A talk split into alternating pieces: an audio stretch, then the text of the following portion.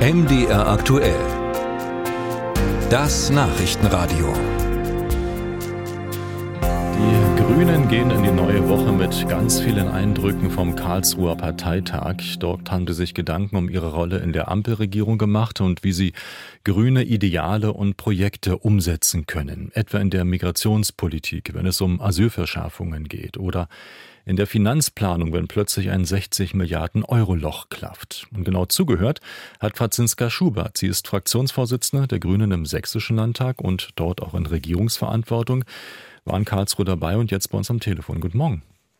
Guten Morgen. Frau Schubert, haben Sie das Gefühl, dass die Grünen ihre finanzpolitischen Abenteuer hinreichend aufgearbeitet haben in Karlsruhe?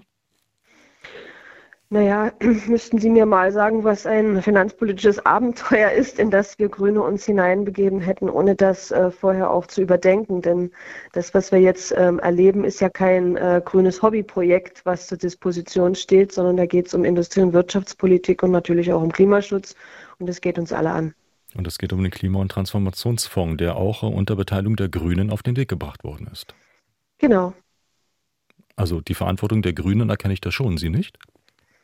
Ja, auf jeden Fall. Wir haben diesen äh, Klima- und Transformationsfonds ähm, auf Bundesebene gemeinsam aufgelegt. Das ist auch richtig so und das Urteil aus Karlsruhe hat ja nicht den Klima- und Transformationsfonds per se ähm, beurteilt, sondern die Herkunft des Geldes, also die Nutzung von nicht verwendeten Corona-Hilfen, die dann äh, in den Fonds geleitet werden sollten. Das ist in Ordnung, dass das Urteil so gefallen ist, wie es gefallen ist. Und jetzt ist es Gebot der Stunde, dass man sich anguckt, wie gehe ich damit um.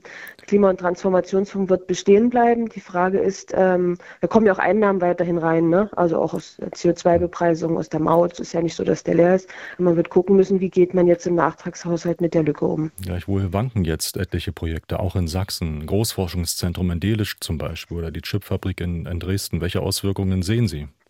Also für den, für den Osten Deutschlands, die ja gerade industrie- und wirtschaftspolitisch auf einem sehr, sehr guten Weg gewesen sind, ähm, da ist natürlich jetzt das Stirnrunzeln groß und die Sorge auch groß. Das betrifft die Grundstoffindustrie ganz massiv. Also das, was wir in Sachsen haben, Stahlindustrie, Solarindustrie, riesengroßer Player, die Chipfabriken, die davon betroffen sind. Und ähm, das wird man in den Griff bekommen müssen. Und da muss aber die, muss aber die Bundesregierung jetzt auch die Chance haben und auch nutzen, zu gucken, äh, wie heilen wir das. Ähm, und, und das ist das, was äh, wir jetzt im, im Eiltempo, glaube ich, machen müssen. Hm, was nehmen Sie da aus Karlsruhe jetzt mit? Wohin geht dann der Kurs der Grünen? Sie sparen oder welche Idee haben Sie? Nein, also was ich sehe, ist, dass äh, insbesondere Vizekanzler Robert Habeck dort äh, ganz klar ist und sehr, sehr genau weiß, in welche Richtung sich das bewegen soll. Und da geht es nicht darum, jetzt sparen auf Teufel komm raus. Ich bin selber Finanzpolitikerin in Sachsen. Das sind absurde Vorschläge, die da in den Raum gestellt werden, ähm, sondern es muss darum gehen, gerade die wirtschafts- und industriepolitischen äh, Bereiche ähm, aufzufangen und auch zu schützen weil das ist unsere Antwort auf das, was die USA ähm, auf der einen Seite machen und China auf der anderen Seite. Also es muss darum gehen, den Fokus auf die Industrie- und Wirtschaftspolitik zu legen und Ostdeutschland dabei das zu erhalten, was zugesagt wurde. Und das mit neuen Schulden, aber rechtssicher. Rechtssicher, genau. Und die ähm, ähm, Reform der Schuldenbremse, und Sie wissen das vielleicht, ich bin grundsätzlich nicht gegen die Schuldenbremse. Ich halte die für generationengerecht, aber sie zeigt jetzt im Praxistest eben in diesen Zeiten, wo wir etwas entgegensetzen müssen der Krise, das antizyklische Investieren ist notwendig, dass sie eine Reform braucht. Das wird in dieser Legislatur nicht mehr passieren. Ähm, aber das ist eine Aufgabe für die äh, nächste Legislatur und für die zukünftige Bundesregierung.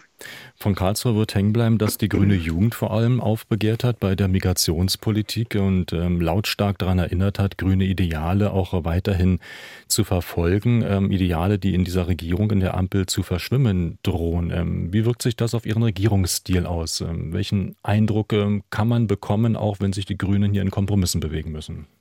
Naja, die, ähm, es gibt ja so immer die Erzählung, die Grünen kämen in der Realität einer Wirklichkeit an. Also ich kenne keine Partei, die sich den Realitäten der letzten Jahre äh, mehr gestellt hat. Wenn ich mir alleine verschiedene Debatten angucke, was äh, den Klimaschutz angeht, ne, da äh, sind eher wir diejenigen, die da als unwillkommene Rufer hingestellt werden. Ähm, und dasselbe sehe ich jetzt eben auch. Es ist eine, eine Wirklichkeit, sich in, dass der Bereich Asyl und Migration ein sehr schwieriger ist. Übrigens nicht nur bei Bündnis 90 die Grünen, sondern insgesamt.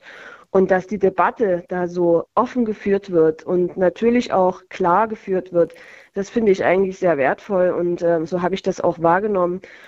Und dass man da miteinander ringt und guckt, wie kann ich es machen. Was ich auch feststellen muss, ist natürlich, ich bin auch Kommunalpolitikerin, dass wir gerade bei den Kommunen eine Situation haben, wo ähm, wo, wo auch erwartet wird, dass eine Regierungspartei wie Bündnis 90, die Grünen, das anerkennt. Und das tun wir.